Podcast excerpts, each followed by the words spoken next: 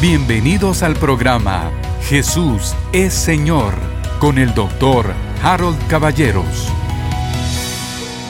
Buenos días a todos. Buenos días queridos hermanos. Voy a invitarles a que proclamemos la palabra del Señor. Hay un pasaje maravilloso que yo quiero tratar el día de hoy y les voy a invitar para que lo proclamemos. A ver, vamos a abrir nuestras Biblias en el primer libro de Corintios o la primera carta a los Corintios, en el capítulo número 1 y vamos a ir directamente al versículo número 30 y 31. Primera de Corintios 1, 30 y 31. Si ustedes pueden tomar sus Biblias, vamos a proclamar la palabra.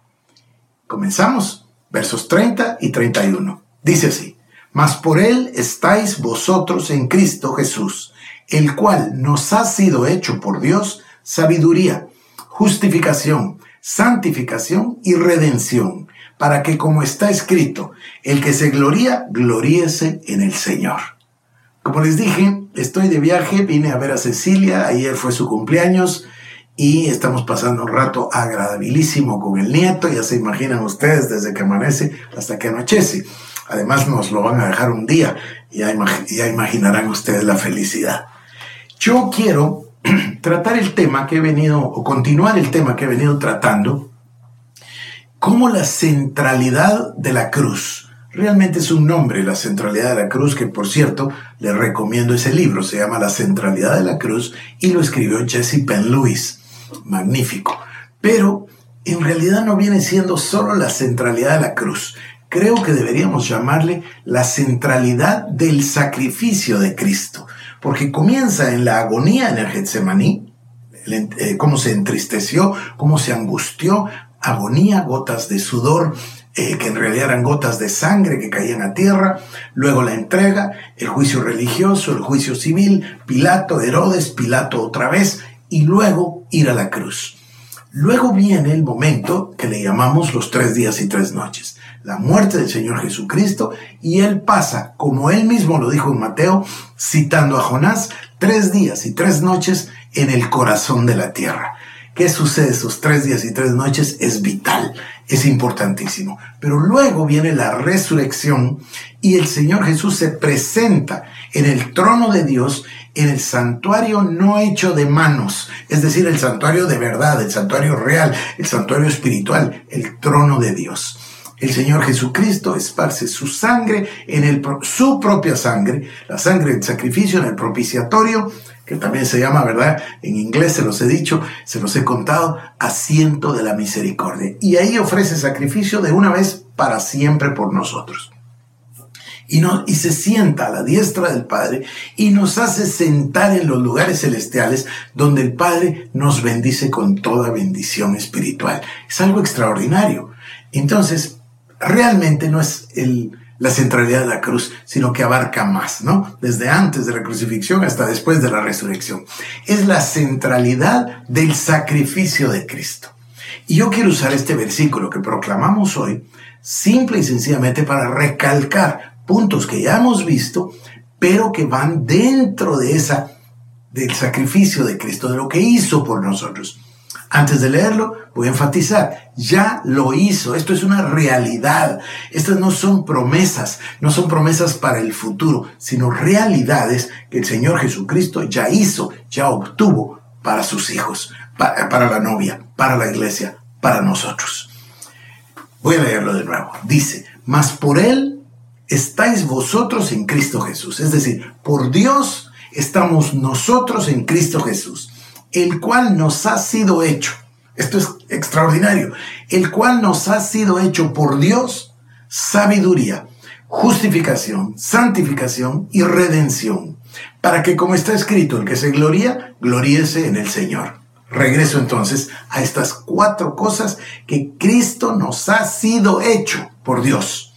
Vuelvo a insistirle, como diría Watchman Nee, son realidades. Estas no son ideas, estas son realidades, son hechos. El Señor Jesucristo, voy a ir de, atrás para adelante, el Señor Jesucristo nos fue hecho redención. Ya hablamos de la redención. redimir significa volver a comprar. El ejemplo típico de la redención es redimir a un esclavo. Es decir, pagar el precio del esclavo para comprarlo y traerlo a la libertad. Es exactamente lo que Cristo hizo. Pagó con el precio de su sangre, un precio infinito, pagó el castigo de nuestra paz, pagó nuestra libertad, nos sacó de debajo de la potestad de las tinieblas y nos trasladó Dios al reino de su amado Hijo. Nos compró, Cristo nos redimió. Este es el tema de la redención. Pero además dice, fue hecho por nosotros justificación.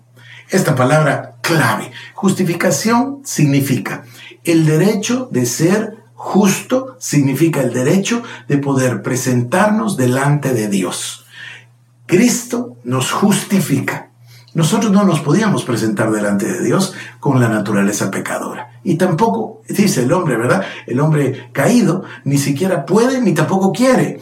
Entonces, Cristo nos salva, por eso dice la palabra, no es que nosotros le amamos, es que Él nos amó de primero. A través de esa manifestación de la naturaleza de Dios, que es el amor, Cristo Jesús viene a ofrecer un autosacrificio con el objetivo de acercarnos a Dios o, como dice la palabra, reconciliarnos con Dios nos justifica. Y esa justificación es una palabra legal, tenemos que, eh, tenemos que estudiarla profundamente, porque la justificación es la que nos permite ahora entrar confiadamente al trono de la gracia, la que nos permite ejercitar ese derecho de la adopción y ser llamados hijos de Dios y poderle llamar Abba Padre. Es decir, este es el derecho legal de ser coherederos con Cristo, herederos de Dios. Todas esas expresiones dependen de esta palabra justificación. Y aquí la escritura dice que Cristo nos ha sido hecho por Dios, justificación. Pero además de redención y justificación, nos fue hecho santificación. ¿Se recuerda de mi ejemplo de la gaveta de los imposibles? Bueno, nosotros leemos en la escritura, sed santos como yo soy santo, y la mente humana dice imposible y lo guarda en la gaveta de los imposibles. No es imposible ser santo. ¿Por qué? Porque Cristo fue hecho por nosotros santificación. Cristo nos ha sido hecho santificación.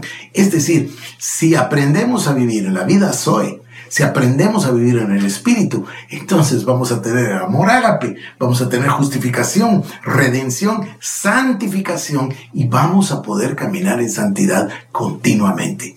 Es una cuestión de que nuestra mente desaprenda lo anterior y aprenda lo nuevo y que caminemos nosotros en la palabra de Dios. Mire, yo estoy muy paciente, usted me ve que voy muy despacio con mi enseñanza y que además repito y repito, luego con toda intención, luego con toda intención tratando de que un día hay un switch en nuestra cabeza y se abre y decimos, es verdad. ¿Por qué le hice caso yo a que tenía la naturaleza del diablo, la naturaleza adámica, etcétera? Estaba equivocado. La Biblia dice en la revelación paulina, en la palabra de Dios, que Cristo ya nos ha sido hecho. Justificación, santificación, redención y además, número cuatro, nos ha sido hecho sabiduría. Yo me he preguntado y he meditado este pasaje varias veces y me he preguntado, bueno, tiene sentido. Un camino que va de la redención a la justificación, a la santificación, pero la sabiduría pareciera estar fuera de lugar en, esta, en estas, ah, ¿qué le puedo decir? Gradas en el proceso divino. Pero, pero la sabiduría, claro, porque la sabiduría es lo que necesitamos para caminar en estas verdades. Además, hemos estado estudiando el libro de Proverbios y vemos que la sabiduría es Cristo. Se acuerda de Proverbios 8, maravilloso, ¿no? Magnífico. Entonces, necesitamos sabiduría para caminar en la palabra de Dios obtener ese espíritu que Pablo habla y por el cual ora para toda la iglesia, espíritu de revelación y de sabiduría en el conocimiento de Cristo. Entonces ya no me extraña que aquí comience con la palabra sabiduría. Cristo nos ha sido hecho, o ha sido hecho por nosotros, sabiduría, justificación, santificación y redención. Necesitamos la sabiduría, por eso en primer lugar, para poder comprender todo lo otro. Además, recuerde, que hemos leído nosotros en Santiago capítulo número uno. El que necesite sabiduría, pídasela a Dios, que la da abundantemente y sin reproche. Yo estoy maravillado con este tema del sacrificio de Cristo. Le voy a llamar la centralidad de la cruz o le puedo llamar la cruz el trono de Cristo, pero usted y yo ya vamos comprendiendo que ocupa más de los tres días y tres noches. Comienza en el Getsemaní y termina cuando el Señor presenta el sacrificio, como nos lo muestra el libro de Hebreos. Le deseo lo mejor, quiero que usted tenga una semana bendecida, así que le invito para que pase la semana conmigo, que Dios le bendiga, Cecilia y yo le mandamos un abrazo fuerte, que Dios les bendiga queridos hermanos. Esto fue el programa Jesús es Señor con el doctor Harold Caballeros. Si quieres más información, búscanos en nuestras redes sociales como Iglesia El Shaddai Guatemala